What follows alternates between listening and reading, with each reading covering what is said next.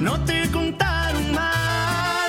Megan móvil si te dan todos los datos ilimitados y todavía hay más. Solo por 200 pesos sin perder mi línea, tengo cobertura en cualquier esquina.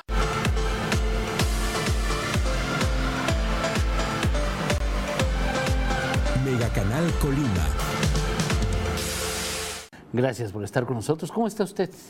Yo le agradezco que nos acompañe esta tarde en Mega Noticias Colima. Gracias, gracias por estar con nosotros en nuestro noticiero vespertino.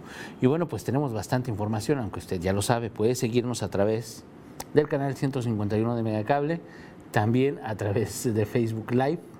Es en esta red social, usted nos encuentra con Mega Noticias Colima, ahí tiene usted, ahí tiene usted nuestra, nuestra red social, también ya tiene nuestro WhatsApp, también estamos en Twitter, también tenemos un portal, ya lo sabe, meganoticias.mx, ahí tiene toda, toda, toda la información.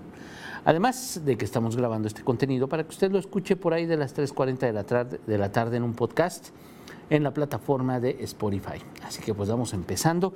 Mire, hoy se cumple un año de la desaparición de Johannes Daniel, este joven de 24 años. Él fue privado de su libertad hace un año, justo, una madrugada como hoy, 6 de noviembre del 2019.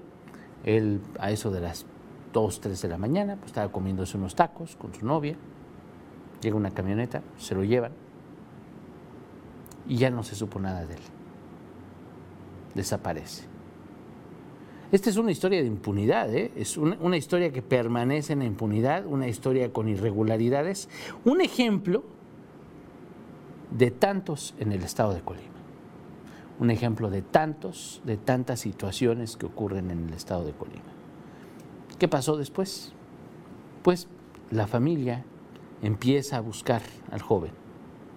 La familia lo empieza a buscar, empieza a preguntar qué ha pasado con él.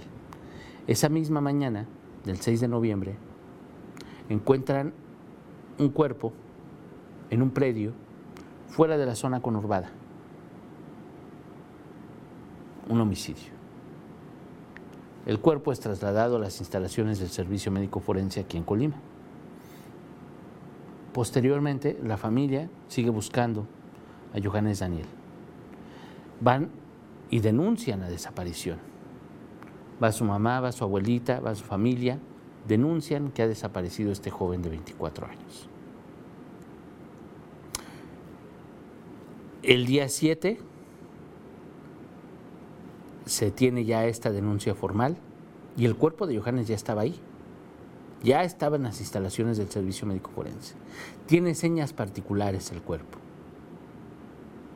Johannes Daniel tiene algunas señas particulares que identificaron sus, familiares, que dijeron a la fiscalía que tenía señas particulares en su cuerpo, y aún así no les dice nada. Y el cuerpo ya estaba ahí en las instalaciones del Servicio Médico Forense, pero no le dice nada. Al día, el día 8 de noviembre, la familia vuelve a ir, vuelve a ir, otra vez va al, a, las instalaciones del CEMEFO, porque les piden ratificar la denuncia, les piden un documento, les faltan alguna fotografía, etc. Vuelven a ir el día 8.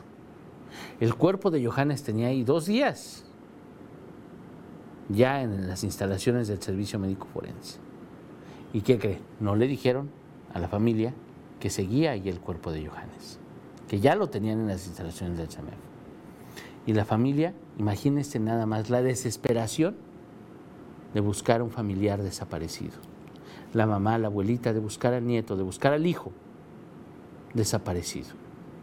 Imagínense la desesperación de sus familiares por el ser querido desaparecido. Y el cuerpo del joven ya estaba en las instalaciones del Servicio Médico Forense. Imagínense nada más. Ya estaba ahí y nadie les dijo nada. Pues estaba así como cuando se traspapelan eh, cualquier documento. Digo, perdón por la comparación, la apología o como quiera llamarlo, pero así de ofensivo es. Que ya estaba ahí el cuerpo y no le dijeron nada a la familia. No sabían, no se dieron cuenta, no lo buscaron, no revisaron los registros que tenían ahí. Total, que va la mamá, va la abuelita, eh, declaran, te entregan documentos, entregan todo lo que les hace falta y pues se van con la pena. Y en la fiscalía les dicen, sí, sí, sí, vamos a buscar, vamos a buscar al joven, no se preocupe. Vamos a darle seguimiento, vamos a hacer una investigación puntual. Usted no se preocupe, vamos a encontrar a Johannes. Y Johannes ya estaba ahí en el CEMEFO, ¿eh? El cuerpo del joven ya estaba ahí en el CEMEFO. Ya lo tenían ahí. El mismo día que desapareció encontraron su cuerpo. ¿Quién sabe cómo lo registraron? ¿Quién sabe qué pasó? El punto es que no le dijeron a la familia, no sabían. 12 días después, 12 días después o 14 días, después del 20 de noviembre, después del 20 de noviembre, le hablan a, a, su abuelita, le hablan a su mamá y les dicen, ¿saben qué? Pues aquí está el cuerpo de Johannes, ¿cómo ven? Y van a las instalaciones del CEMEFO y se dan cuenta que sí, efectivamente es el cuerpo de Johannes, tiene las señas particulares que ya habían dicho, que ya habían denunciado, que ya habían dicho, que ya habían denunciado, y además, y creo que es lo que más les molestó a la familia, que el cuerpo estaba en avanzado estado de descomposición, como si lo hubieran tenido afuera de un refrigerador, como si lo hubieran tenido al aire libre, como si el cuerpo se hubiera descompuesto sin haber sido resguardado de manera adecuada. Imagínense nada más. Y pues les dicen, no, pues es que sí lo, sí lo teníamos, perdonen, perdone usted. Todos los días de angustia, todos los días de angustia, todos los días de no saber qué pasaba con Johannes, todos los días de incertidumbre, se quedan con un disculpe usted, ¿de verdad? Y no hay quien responda, no hay quien pague por omisiones, por fallas y no hay quien diga absolutamente nada. Aquí en Mega Noticias le presentamos este caso. Desde que nos enteramos, le dimos seguimiento. Y la Comisión Estatal de Derechos Humanos, la Comisión de Derechos Humanos del Estado, inició una, una queja de oficio, por oficio, tras la publicación en Mega Noticias porque vieron lo que nosotros habíamos publicado y obviamente se presumía que existían fallas en este asunto. Fallas en la Fiscalía General del Estado, fallas en el manejo del cadáver, fallas en el servicio médico forense, fallas en toda esta situación, en todo el proceso. Y aquí en Mega Noticias le presentamos el caso. Y la Comisión de Derechos Humanos del Estado respondió a lo que nosotros publicamos y dijeron, sí, se presume que algo pasó. Y platicábamos con el presidente de la Comisión de Derechos Humanos, Sabino Hermilo Flores Arias, y nos dijo, no, pues íbamos a mandar llamar a la, fiscalía para que nos digan qué ocurrió, qué pasó, y pues que nos den una explicación. Y entonces la familia fue a la, Comisión de Derechos Humanos del Estado, declaró todo esto que yo le estoy contando, y lo declararon, quedó asentado en una queja que se abrió, que se inició por oficio, y nos dijeron, no, pues ya, ya citamos a la, Fiscalía para que se presenten y declaren. Y nos dice el presidente de la Comisión de Derechos Humanos en diciembre. En diciembre queda solucionado este asunto, vamos a ver. ¿Y la familia qué persigue? ¿La familia qué persigue? ¿Persigue una indemnización? No. ¿Persigue dinero? No. Lo único que quieren saber es qué pasó. ¿Por qué no les dijeron que allí estaba el cuerpo de Johannes desde el principio? Desde que se puso la denuncia por desaparición. ¿Por qué? ¿Por qué no les dijeron? ¿Qué pasó? ¿Qué ocurrió? ¿Por qué los ignoraron? ¿Y por qué estaba tan descompuesto el cuerpo? Sí, ciertamente tenía ya 20 días en las instalaciones del Servicio Médico Forense, cuando se los entregaron, tenía más de 15 días en las instalaciones del CEMEFO. Imagínense nada más claro que iba a estar descompuesto. Pero no es igual si tienen un cuerpo en un refrigerador, si lo tienen bien tratado, bien cuidado, a que si lo tienen a la intemperie. Hay una gran diferencia, ¿eh? déjame decirle. Yo no soy perito, pero no soy nuevo en esto. Entonces, imagínense nada más. Es lo único que persigue la familia. ¿Y qué pasó? La Fiscalía General del Estado de Colima ignoró a la familia, ignoró los llamados de la Comisión de Derechos Humanos del Estado. ¿Qué pasó en diciembre? Pues en diciembre nos dice el, presidente de la Comisión de Derechos Humanos, en enero, yo creo que en enero ya tenemos resolución de este caso, ya tenemos, ya tenemos algo claro. Pues ahí vamos en enero. No, pues es que mire, tenía que declarar la familia y tenían que llevar testigos y tenían que hacer esto, pero como la familia no lo hizo en tiempo, uy, pues vamos a ver qué pasó. O sea, la familia son las víctimas. La familia de Johannes son las víctimas. ¿Y la fiscalía hizo lo que tenía que hacer? No, no hizo lo que tenía que hacer. ¿La Comisión de Derechos Humanos hizo lo que tenía que hacer? No, no hizo lo que tenía que hacer. Eso fue en enero. Transcurrió febrero y preguntamos, estamos en eso, ya, este, ya declaró la, la familia, vamos a ver qué nos, qué nos responde la, la Fiscalía General del Estado. Febrero, febrero, ya había transcurrido diciembre, enero, ya habían transcurrido casi tres meses y la Fiscalía General del Estado no se había dignado en responder absolutamente nada. En decir, no, lo vimos, lo atendimos, hubo fallas en este, en este y en este, corrimos, hicimos, deshicimos, mejoramos nuestros procesos. No, no, no, no, no, encubrieron todo. Desde la Fiscalía General del Estado. ¿Y sabe quién le pide cuentas a la Fiscalía General del Estado? Pues nadie. Simplemente cubrieron todo y no pasa nada. Y este caso, entonces le preguntamos a la Comisión de Derechos Humanos, oiga, ¿y entonces qué va a pasar? No, pues vamos a ver, este, ya giramos oficios, vamos a hacer esto, vamos a hacer lo otro. Eso fue en febrero. Marzo, adivine, adivine el pretexto favorito de todos los funcionarios. Claro, la pandemia. En marzo llegó la pandemia a Colima. Y cuando llega la pandemia, todos se van a su casa. Todas las investigaciones, todos los delitos, todo se convirtió en pandemia. La Comisión de Derechos Humanos, todas las autoridades dijeron hasta aquí. Todos hicieron una pausa, como si el mundo dejó de girar, como si los casos no hubieran ocurrido. Y todo permaneció en impunidad. Marzo, abril, mayo, junio, julio, agosto, septiembre, octubre, se cumple un año hoy de la desaparición de Johannes. Se cumple un año de la desaparición de Johannes, se cumple un año del asesinato de Johannes Daniel. Obviamente no hay detenidos, obviamente no se ha resuelto el asunto, obviamente el hecho, el hecho permanece en la impunidad. Si nos si dejamos a un lado todas las irregularidades, todas las fallas en la Fiscalía General del Estado, el hecho permanece en la impunidad. Ya lo demás, las fallas en el manejo del cuerpo, todo esto que tendría que responder la Fiscalía hoy hace un año, sigue en total impunidad. La Comisión de Derechos Humanos, que es la que debería de defender a las familias, que es la que debería de defender a las víctimas, cuando ocurren estas irregularidades, cuando ocurren todas estas cosas, adivine qué hizo. Nada. Ya pasó un año y no tenemos absolutamente nada de este caso. Es un ejemplo, ¿eh? Un ejemplo de tantos que le contamos todos, todos los días. Esa es la situación que vivimos aquí en Colima. Ahí tiene usted.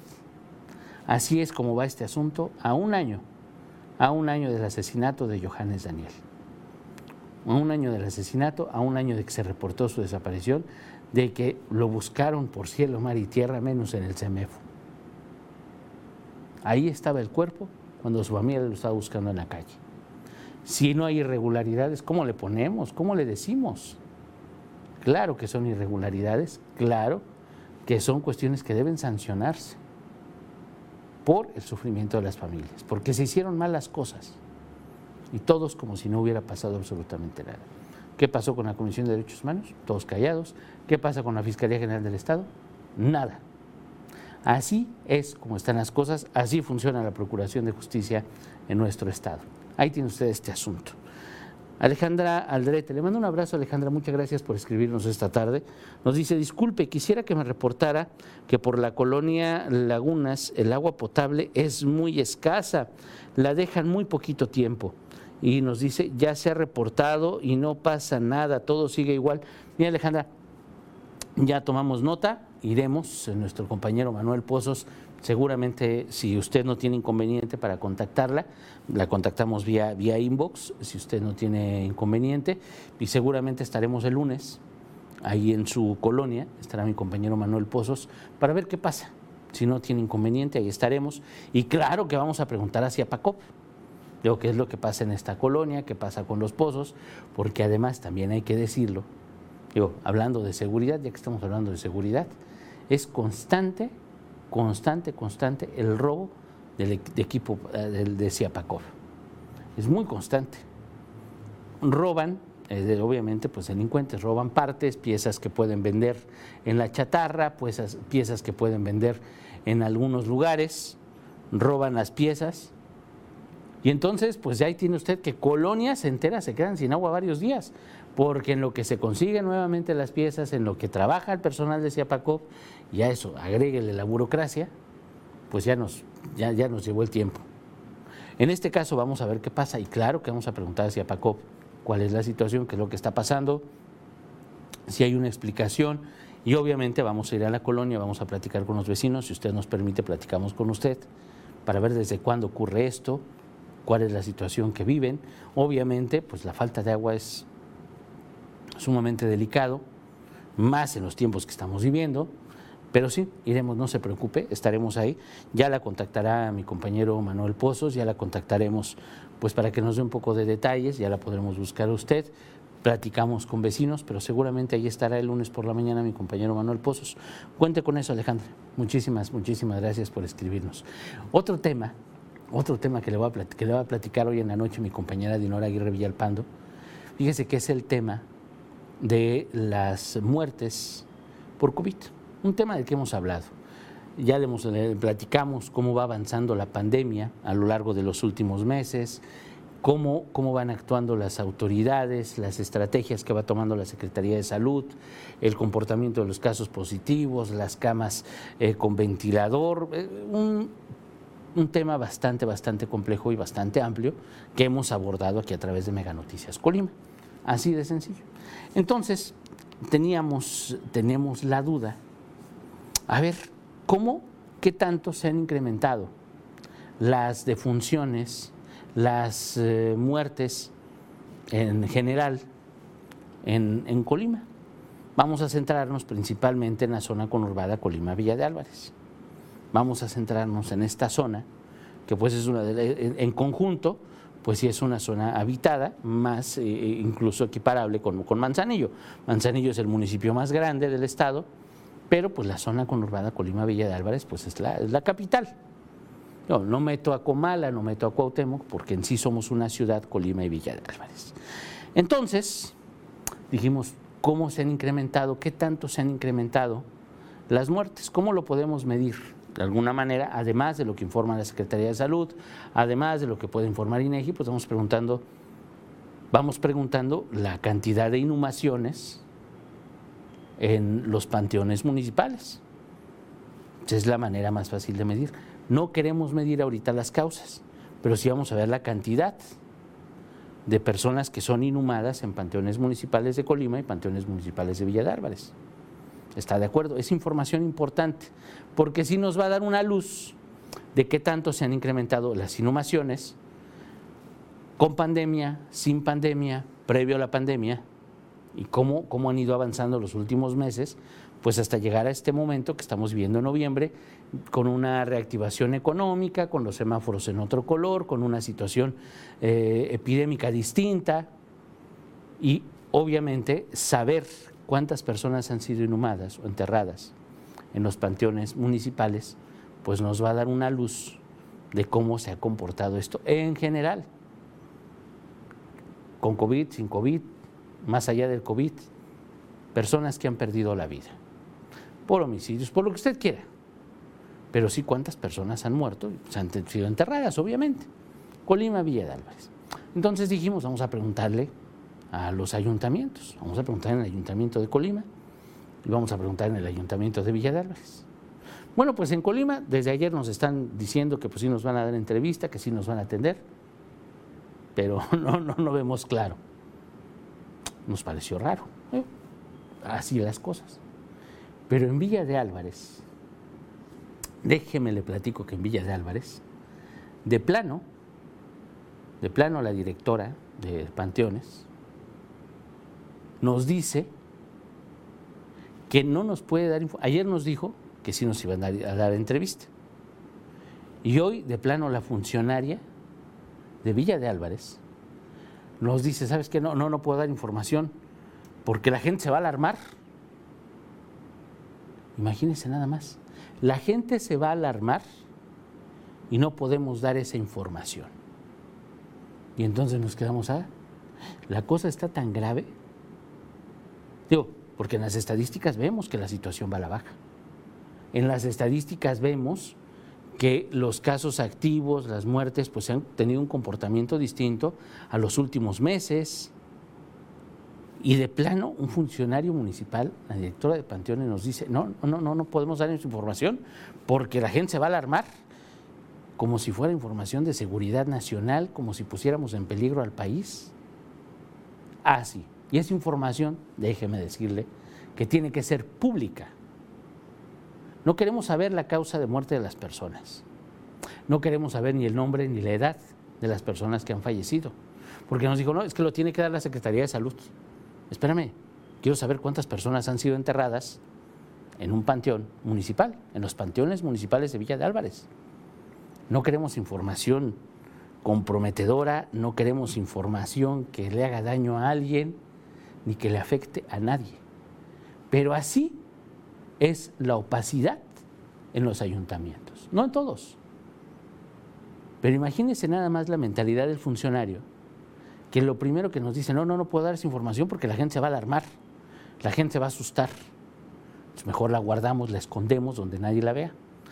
Tiene razón, sí la vamos a pedir por transparencia. Al final es información pública, es información que nos tienen que dar, que tenemos que conocer los ciudadanos. No es ni para mi beneficio, ni para el beneficio de los funcionarios, ni para el beneficio de nadie más que saber como ciudadanos cuál es la situación que estamos viviendo.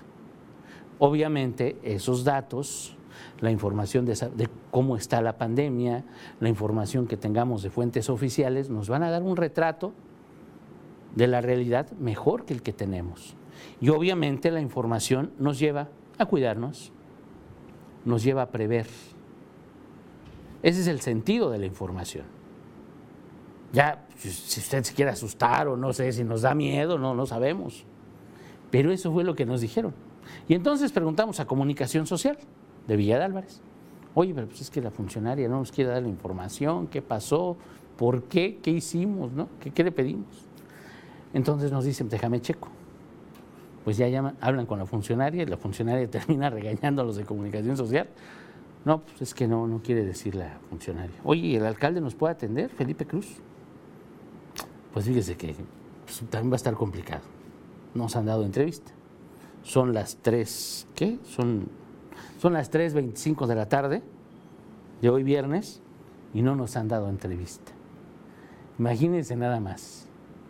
Es información que deben tener bajo llave, bajo candado y que la gente no debe conocer porque se va a asustar. Así, con eso, así le cuento todo. Oiga nada más, como si estuviéramos en el siglo pasado, cuando es información que debe ser pública. No estamos comprometiendo a nadie, no nos están revelando datos de nadie, no estamos faltando la privacidad de nadie. Y no es información para un medio de comunicación, es información pública, es información que usted, que todos tenemos derecho a saber, que todos tenemos derecho a conocer y que simplemente se guardan con el argumento de que la gente se va a asustar. Estamos en el siglo pasado. de verdad que nos falta mucho, mucho, mucho en las oficinas de gobierno para respetar la información, para informar, para ser transparentes. Si no están haciendo nada mal, ¿para qué se esconden? Si no están haciendo cosas raras, extrañas, pues ¿por qué no dar la información? Si al final no es su culpa. Digo, nadie va a decir, pues es que el ayuntamiento de, Villa de Álvarez está, está asesinando a la gente. Pues claro que no. Queremos saber nada más cuántos, cuántas personas han sido inhumadas en los panteones de Villa de Álvarez y de Colima el año pasado, por mes, obviamente, por panteón. ¿Y cuántas este año? Por mes y por panteón. Sin saber edades, nombres, causas de muerte, nada, nada, nada. Y es información importante. Esa información que logremos es importante, porque lo que sí reconocen, lo que sí reconocen autoridades, pues es que hay un incremento de los casos. Así de sencillo. Si hay un incremento, sí lo reconocen. Pero pues imagínense, nos vamos a asustar si nos dicen. Y nos dice mm, Leticia Sandoval, sí que nos informen bien, a ver si así la gente se cuida, ya que hay mucha gente sin cubrebocas y sin sana distancia. Tenemos derecho a saberlo. Claro, esa información es para alarmar, es para cuidarnos, es lo que le digo. Muchas gracias, Leticia, le mando un abrazo. Gracias por escribirnos esta tarde. Pero esa es la verdad. No queremos escandalizar, no, no, no, queremos cuidarnos. Queremos tener un retrato más certero de la realidad. Porque mucha gente sí parece en la calle, tiene toda la razón Leticia, salen a la calle sin cubrebocas, van a la tienda, ya en los negocios ya ni piden que usen cubrebocas. Así estamos, ¿eh? La autoridad hace algo, mira, revisiones por aquí, por allá, algunas, pero eso sí, salen anoche, quienes tenemos que salir en la noche a chambear, nos damos cuenta que hay bares abiertos, la vida nocturna como si nada, y uno dice, bueno, pues no estamos en pandemia, ¿de verdad? Pareciera que no estamos en pandemia. Y claro que estamos todavía en una situación difícil. Ciertamente, la idea que tenemos y la información que nos da la autoridad estatal, municipal, federal en Colima, pues sí nos, nos, nos dice algo positivo, pero no para dejar de cuidarnos. Y el saber cuántas personas han muerto y son enterradas en los panteones, sí nos van a dar una idea más clara de qué situación estamos viviendo, no solo con la pandemia, con la violencia, con otras enfermedades, con otras situaciones que llevan a la gente a morirse. Así de sencillo. Esa nada más es una parte, no es la novela completa.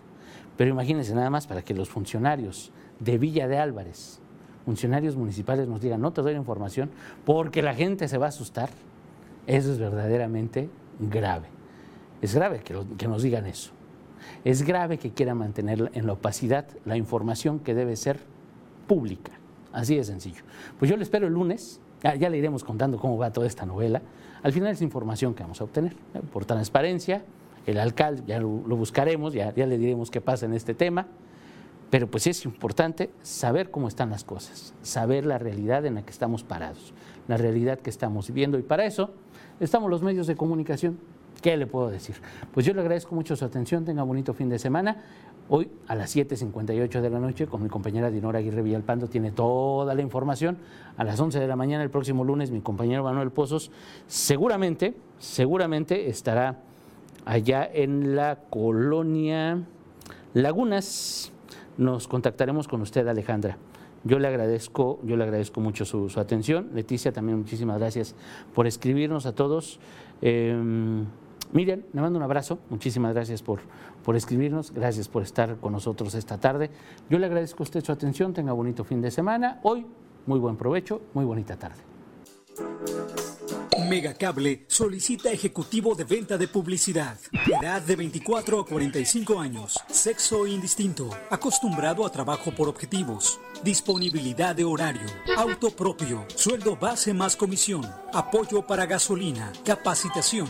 Presentarse en los regalados número 179, Colonia Centro, o enviar tu currículum al correo a torres.megacable.com.mx. No